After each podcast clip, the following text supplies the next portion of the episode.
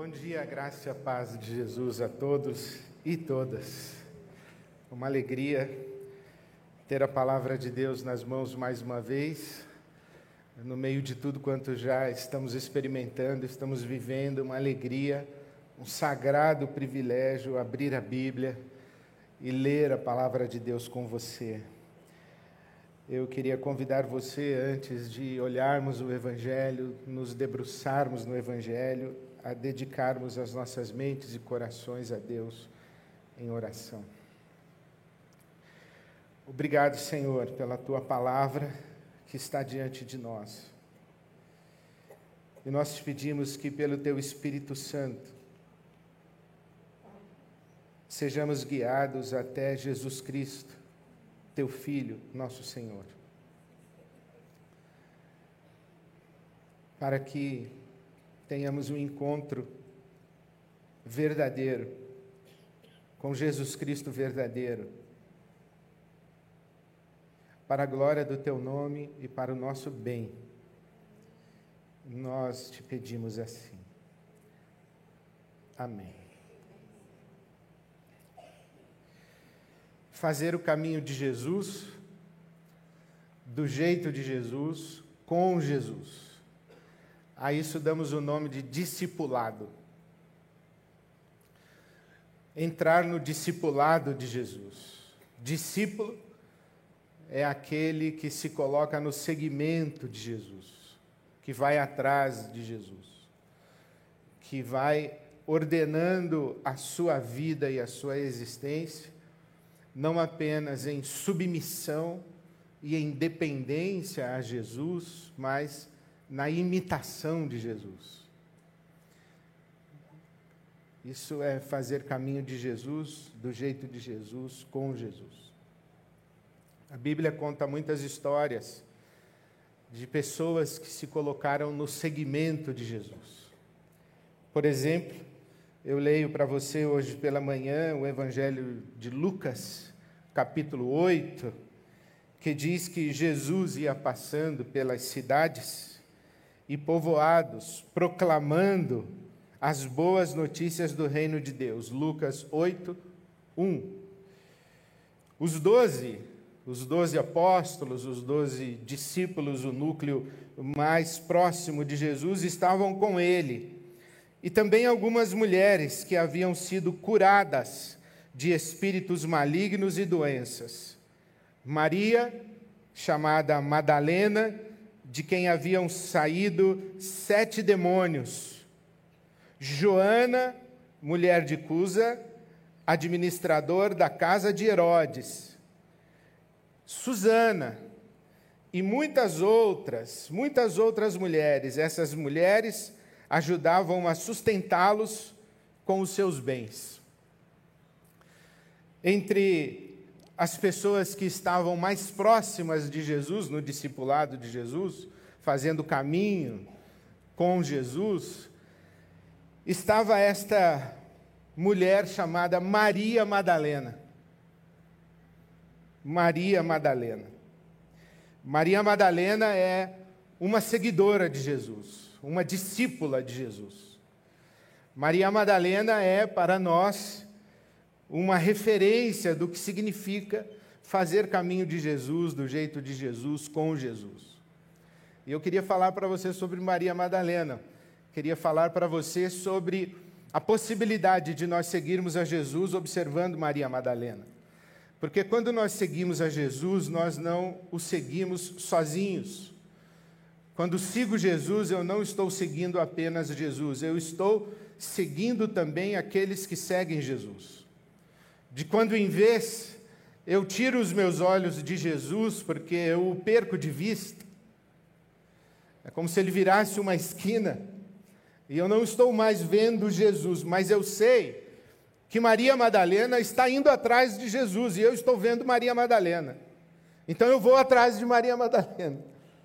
Até que andando atrás de Maria Madalena, eu recobro Jesus e vejo Jesus. A caminhada no discipulado com Jesus é assim: a gente vai seguindo a Jesus, mas a gente vai seguindo também as pessoas que seguem a Jesus. Maria Madalena é uma dessas pessoas. E para falar de Maria Madalena, eu preciso antes fazer uma reparação. Quando você pensa em Maria Madalena, você pensa numa prostituta que se converteu, numa mulher pecadora, de má reputação. Há muita sugestão de que Maria Madalena teria sido um romance de Jesus. Mas não há evidência histórica a respeito disso, ou pelo menos não há comprovação histórica a respeito disso. Essa confusão, essa fake news a respeito de Maria Madalena, acontece porque no segundo século, no Talmud, o comentário rabínico da lei de Moisés, há uma referência a uma certa Miriam de Magdala. Miriam ou Maria. E esta Miriam de Magdala é chamada de pecadora. E por isso algumas pessoas consideram que a Miriam de Magdala, a pecadora, a mulher de vida perdida de Magdala, é Maria Madalena. O Papa Gregório, no século VI, fez esse favor a Madalena.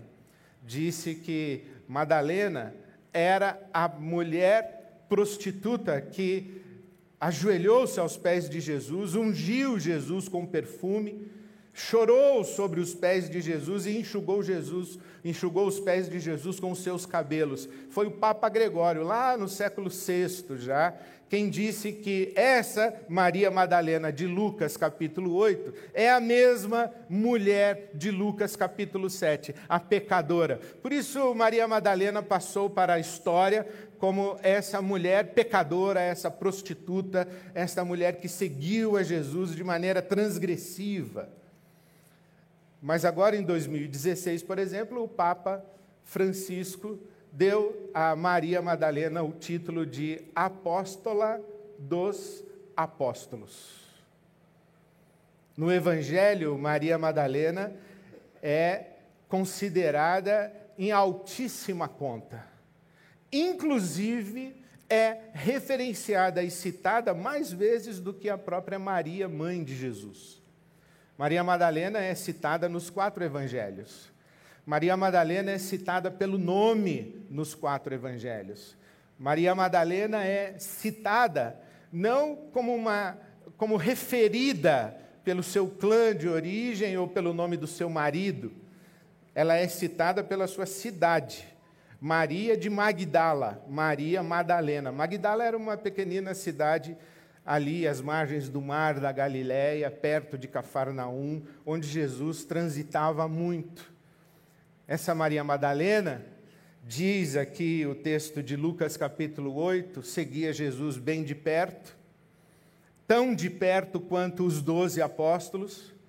E há uma tradição muito interessante que as mulheres estavam presentes no núcleo mais essencial dos seguidores dos discípulos de Jesus.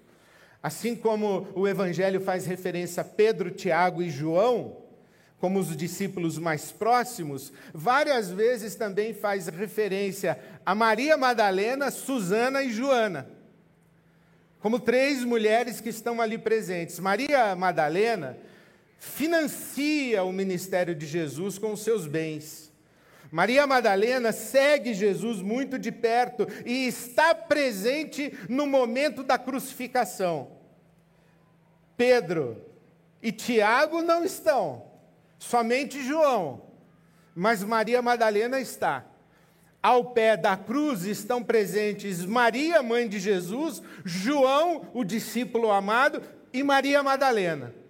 Maria Madalena acompanha todo o processo de sepultamento de Jesus. Ela vai seguindo o corpo para saber onde ele será sepultado, onde ele será guardado, ou onde ele será jogado, descartado. Maria Madalena segue o corpo de Jesus. No domingo da ressurreição, é Maria Madalena a primeira pessoa a chegar no túmulo e constatar que o túmulo está vazio no jardim do túmulo de Jesus está Maria Madalena. E Jesus ressurreto fala com Maria Madalena. Ela pensa que está conversando com um jardineiro. Mas Jesus diz Maria. E ao pronunciar o nome Maria, ela percebe, discerne, identifica e reconhece que é Jesus. Lança-se aos pés de Jesus e Jesus diz: Não me toque, porque eu ainda não subi ao meu Pai, não me toque. Que referência é essa? É muito difícil de explicar, porque Jesus diz: Não me toque, se ele diz a Tomé, pode me tocar. Mas Maria Madalena está lá, no túmulo vazio da ressurreição, no jardim da ressurreição, e é Maria Madalena quem recebe a missão de anunciar aos apóstolos a ressurreição.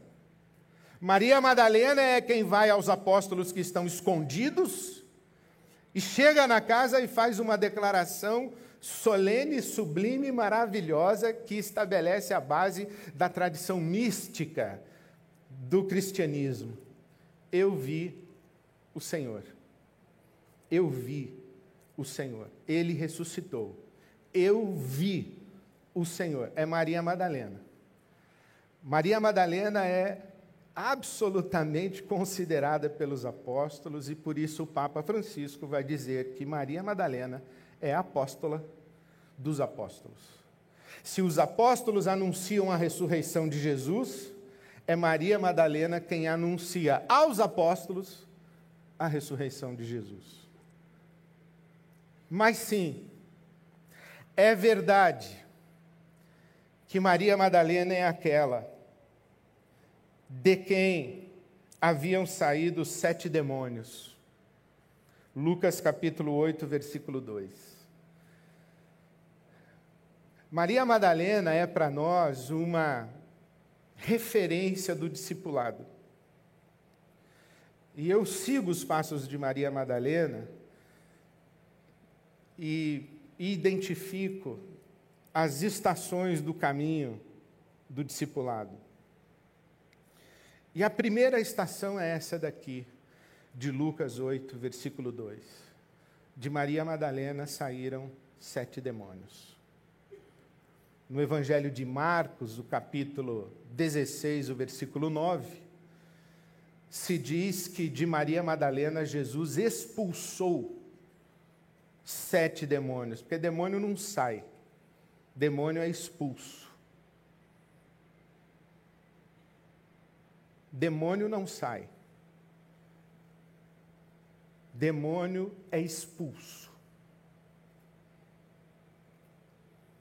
Martin Luther King Jr. disse que ninguém concede poder, ninguém doa poder. O poder é conquistado. Então, demônio não sai, demônio é expulso. Por isso, Marcos diz que Jesus expulsou sete demônios. Naquele tempo e naquela tradição, demônio não é necessariamente demônio.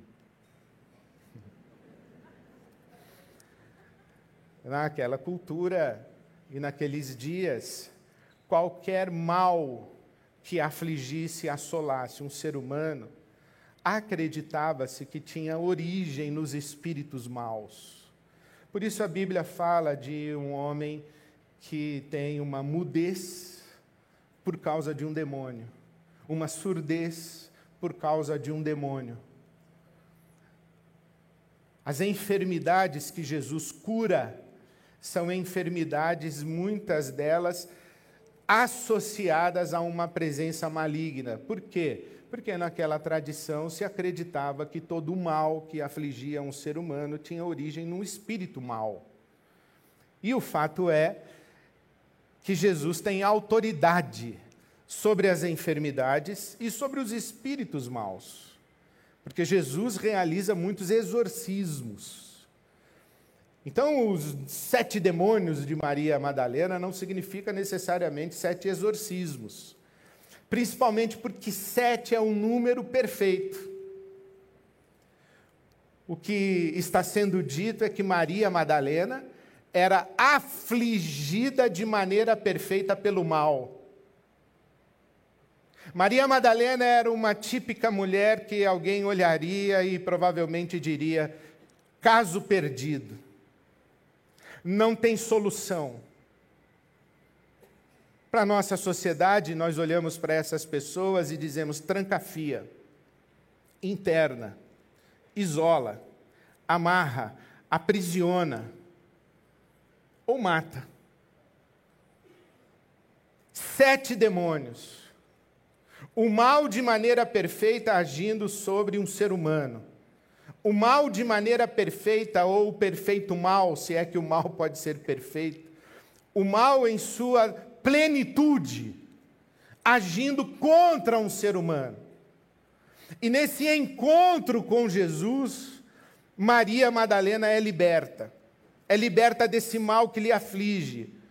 Qualquer que tivesse sido esse mal, Jesus o dissolve. Jesus é a autoridade sobre esse mal na vida de Maria Madalena. Nenhum ser humano permanece a mesma pessoa ao encontrar-se verdadeiramente com Jesus. Nenhum ser humano permanece a mesma pessoa ao encontrar-se verdadeiramente com Jesus. A primeira estação do discipulado é um encontro significativo que resulta em transformação profunda. É isso que Maria Madalena ensina para nós e a história de Maria Madalena nos ensina. Essa mulher cativa de um mal de sete demônios, em um determinado momento se vê diante de Jesus e contempla Jesus. Eu fico tentando imaginar essa situação. Uma pessoa com sete demônios está fora do seu juízo, está fora da lucidez, já não enxerga a vida com todas as suas cores, porque o mal lhe aflige tanto que lhe distorce a alma. O sofrimento lhe pesa tanto que lhe turva os olhos, o olhar. Essa mulher afligida por sete demônios, ela não se enxerga nem mesmo a si mesma como deve se enxergar. Não enxerga a vida como deve, se enxergar, deve enxergar. O mundo dessa mulher deve ser cinza. Mas, num determinado momento, ela se vê de cara com Jesus. Ela se percebe leve, livre, ela experimenta uma paz que jamais havia conhecido, uma alegria que jamais havia encontrado. E tudo que ela sabe agora é que ela quer seguir a Jesus por onde ele for. Ela deixa tudo para trás e se coloca no caminho de Jesus. Tudo o quanto ela era e possuía se torna descartável, porque encontrou-se com Jesus. A primeira estação do discipulado é a transformação. É esse encontro significativo com a pessoa de Jesus que nos transforma radical e profundamente. Porque nenhum ser humano permanece a mesma pessoa ao encontrar-se verdadeiramente com Jesus. Esses sete demônios representam, na minha leitura, tudo quanto abafa, sufoca, oprime e impede um ser humano de ser livre. Impede um ser humano de ser humano segundo a vontade de Deus, expressando a imagem e a semelhança de Deus. Todo ser humano desfigurado, deformado, é um ser humano afligido por sete demônios. Toda a vida aquém da plenitude humana, é uma vida afligida pelo mal. Então Jesus liberta essa mulher. O que é, na sua experiência, essa plenitude de mal? Quais são os seus sete demônios? O que faz você viver sem sorrir? O que faz você viver com culpa? O que faz você viver com medo?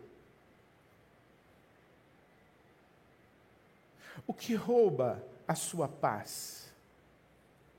O que faz você andar de cabeça baixa? O que faz você viver coberto de vergonha? Na resposta a essas perguntas estão os seus sete demônios. Maria Madalena foi referida a partir da sua experiência de transformação. O seu passado, há um antes e depois. Há essa Maria Madalena que segue a Jesus. Mas há a Maria Madalena do tempo dos sete demônios.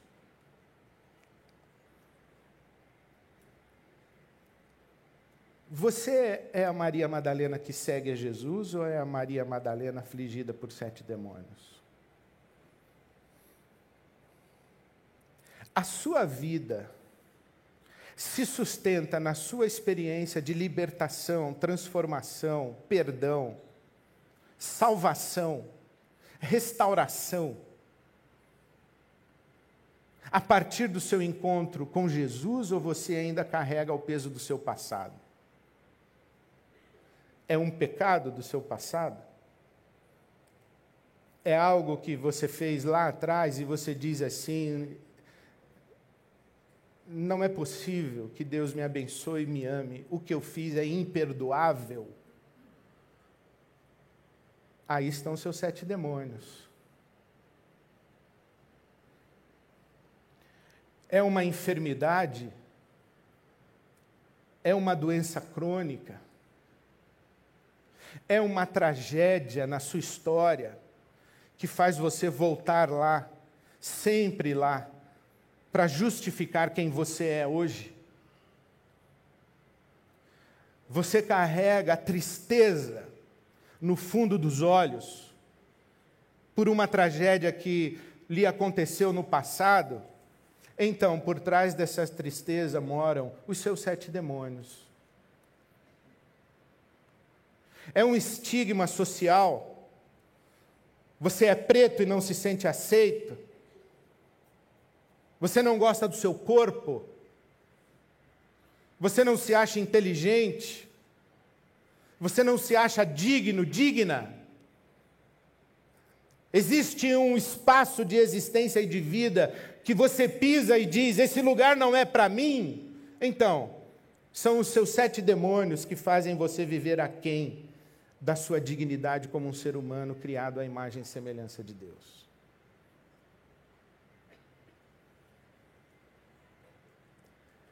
Sabe o que pode ser? Sua espiritualidadezinha fake, superficial, uma panaceia, uma bobajada que você pega um pedaço do budismo, outro pedaço do cristianismo, uma poesia sufi, um texto de um filósofo ateu, aí você fica dizendo que é agnóstico. Você não se sustenta na vida, você não sabe de onde veio, não sabe para onde vai, tem medo do mal, se enxerga no espelho e tem vergonha do que vê. Ou pode ser o seu cristianismo cultural. Vovó era católica, vovô ia na missa, papai era pastor, vovô era missionário, aprendeu a falar de Jesus Papai do céu. Sabe nem a diferença de Papai do céu com Papai Noel? Um cristianismo cultural.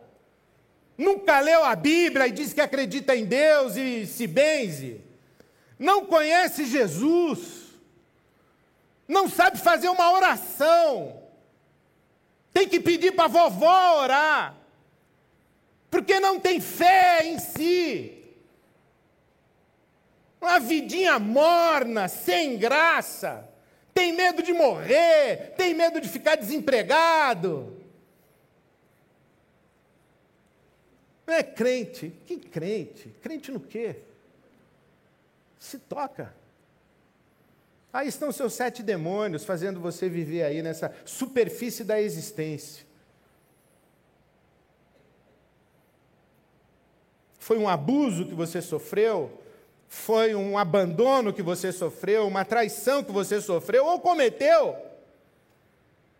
E aí você ficou preso aí? Agora, pode ser demônio mesmo. Demônio, espírito mal. Não sei se você acredita nas bruxas, porque elas há, elas há. Espírito mal. Eu não sei qual é o seu universo espiritual. No meu, tem Deus Pai, Deus Filho, Deus Espírito Santo, anjo bom e anjo mau. Espírito maligno, que nunca foi encarnado e que atua a partir de seres humanos, afetando consciências, vontades, gente que a gente fala, isso é um endemoniado. Tá, pode ser. Pode ser que seus sete demônios sejam demônios mesmo. Agora, pode ser que os seus demônios sejam o que o Papa Francisco chamou de demônios educados. Você não acha que é demônio? Não, isso é alucinação. Não, isso é projeção psíquica. Não, isso Freud explica. Não, isso aí é superstição. E aí você se consome de remédio Aí você se consome e, e, e, torra seu cartão de crédito, seu cheque especial, você é insaciável no consumo. Você é viciado, viciada. Você não consegue se livrar de um hábito autodestrutivo. Você reproduz relações autodestrutivas. Demôniozinhos educados. Você conversa com eles na mesa de jantar maquinando mal contra a vizinha, contra o cunhado, contra o sócio. E falando mal do Brasil. Os sete demônios estão aí. E Jesus quer libertar você de todos eles, e quaisquer que sejam eles, ou como se manifestem na sua vida. Quer fazer de você uma pessoa, um ser humano. Eu dou muitas graças a Deus, porque quando eu encontrei Jesus, eu não me tornei beato nem religioso. Eu me tornei humano, livre.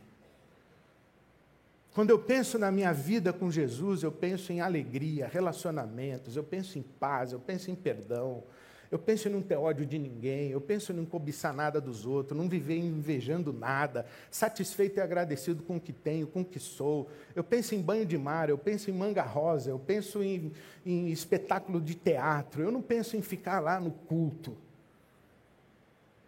Porque às vezes a religião é o lugar onde os seus sete demônios se escondem. Dentro da igreja, numa espiritualidade de culpa, de medo que escraviza você, faz você dar dinheiro, faz você se dedicar voluntariamente, segunda, terça, quarta, quinta, o seu marido fala, você não sai da igreja, então os demônios mantêm você dentro da igreja e longe do seu marido.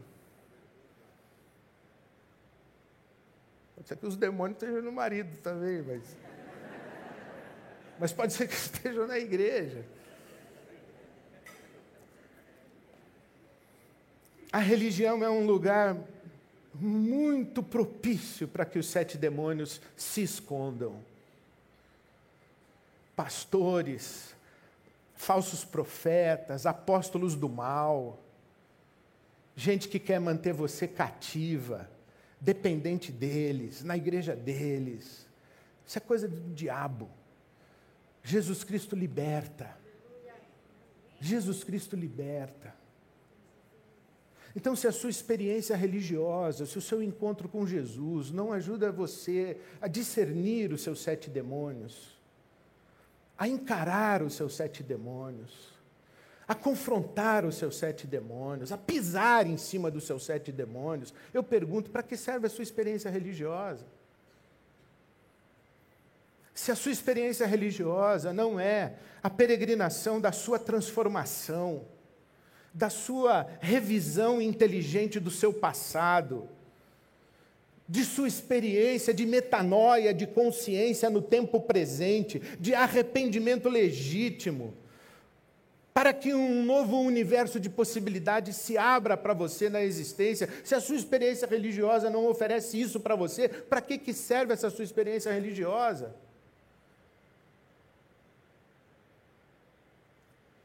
Se os seus demônios não são dissolvidos na presença de Jesus, Se os seus demônios não se agitam na presença de Jesus, então não é Jesus que você está seguindo, é outra coisa. Eu vou caminhar para o final para a gente chegar nessa mesa aqui. Mas eu lembro a história do meu amigo que disse que foi no terapeuta, falou assim: tem um demônio que senta toda noite na minha sala. Enquanto eu estou vendo televisão, ele entra e senta. Se ele está no terapeuta, né? podia medicar, podia fazer alguma coisa. Mas o terapeuta falou: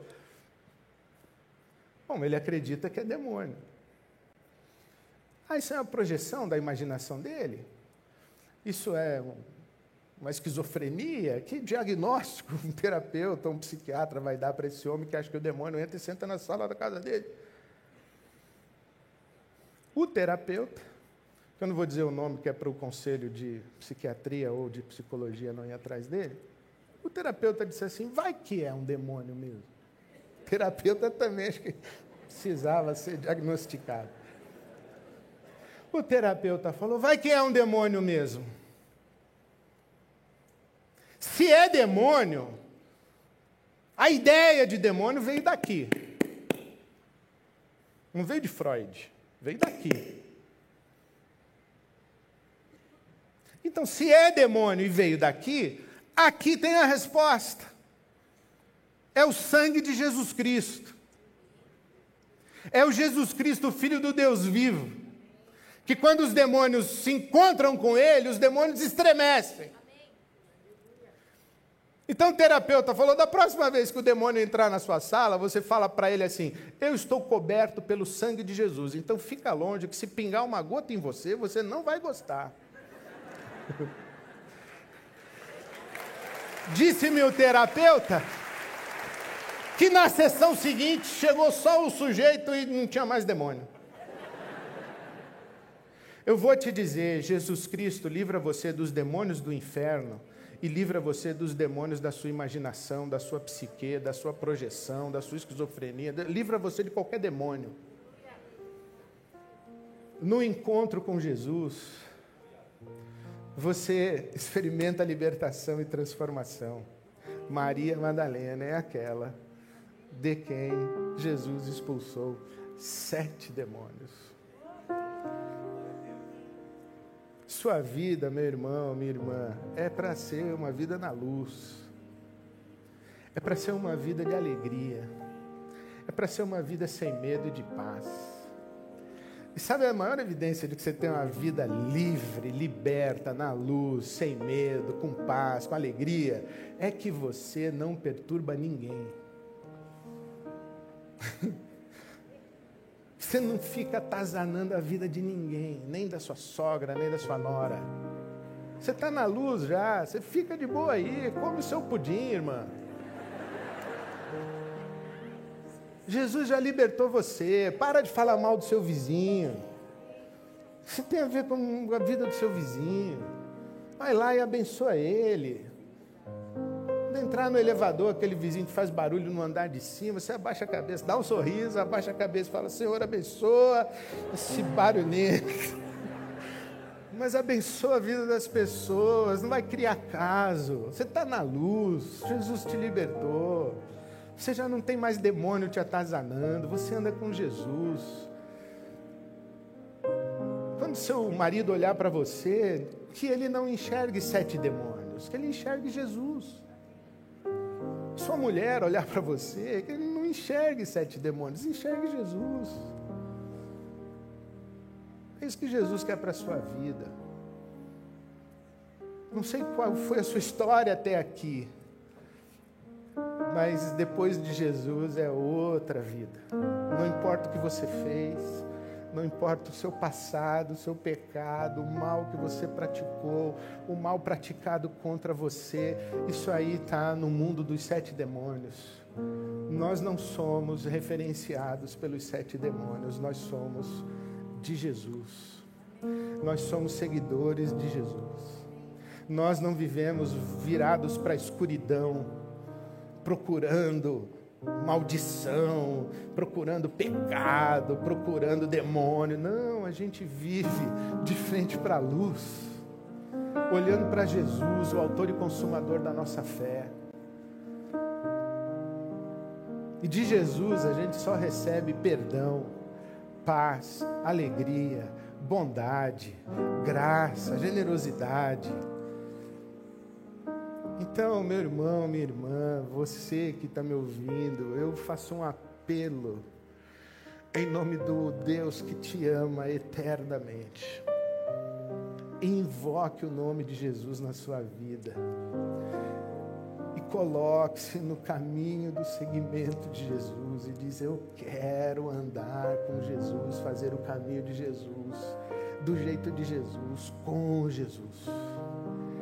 Invoque o nome de Jesus e de Jesus me livra desses sete demônios malditos, porque eu quero viver descansado no teu amor. Sabe quando eu era pequeno, eu era menino, na igreja? Cadê o Grulha? Vem, Grulha me ajudar, orar por nós, orar por mim. Quando eu era menino na igreja, tinha um hino que dizia assim: há poder, sim, força sem igual, só no sangue de Jesus. Há poder, sim, força sem igual, só no sangue de Jesus. E quem é coberto pelo sangue, lavado pelo sangue, por esse sangue aqui que celebramos hoje, nunca mais é a mesma pessoa. Porque nenhum ser humano permanece a mesma pessoa depois de se encontrar com Jesus e ser lavado no sangue do Cordeiro que tira o pecado do mundo. Oh Jesus, misericórdia. Obrigado, Senhor, por essa manhã. Celebramos o pão, celebramos o vinho. E você que tem nas mãos o pão, o corpo de Cristo, Jesus, antes de repartir com os seus, isto é, com você e comigo, ele orou, ele deu graças. E eu pedi que o Grulha nos abençoasse. E em nome de todos nós, desse graças pelo corpo de Cristo partido por nós. Pai, te damos graças, porque o mal não é bem-vindo nessa mesa. Aleluia, Senhor. Ele é expulso pelo seu amor que se revela em nós, por nós. Amor esse que foi até as últimas consequências, para que nós pudéssemos não mais ser referenciados por aquele passado, mas por uma nova história, Senhor. Obrigado porque o seu sangue sobre nós, diferente de um demônio, não nos causa medo, mas libertação. Obrigado. O seu sangue sobre nós não só nos liberta, mas nos dá acesso aos outros e às outras que se tornam família desse mesmo sangue, Pai. E que nessa manhã, vivendo essa experiência, depois de ouvir a Sua voz de forma tão profunda, nós possamos celebrar aquele que fez tudo isso possível, Pai. Obrigado, Jesus. Nós te amamos. Amém. Comamos juntos o corpo de Cristo.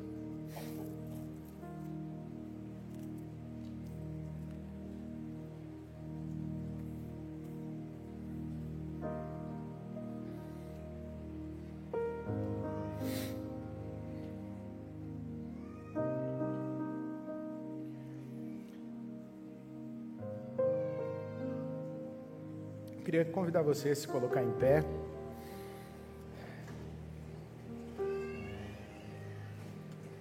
Nós temos uma aliança que Deus celebrou conosco no sangue de Jesus Cristo, seu Filho, que nos purifica de todo pecado. No sangue onde encontramos o, o poder da nossa libertação e da nossa transformação.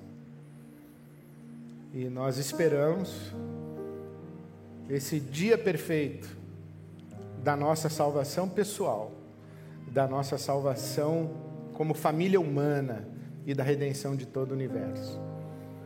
Maranata é uma palavra que quer dizer vem, vem Senhor Jesus. Então vamos orar juntos. Maranata, ora vem Senhor Jesus. Mais uma vez, Maranata, ora vem Senhor Jesus. Amém. Amém. Bebamos juntos o sangue de Cristo.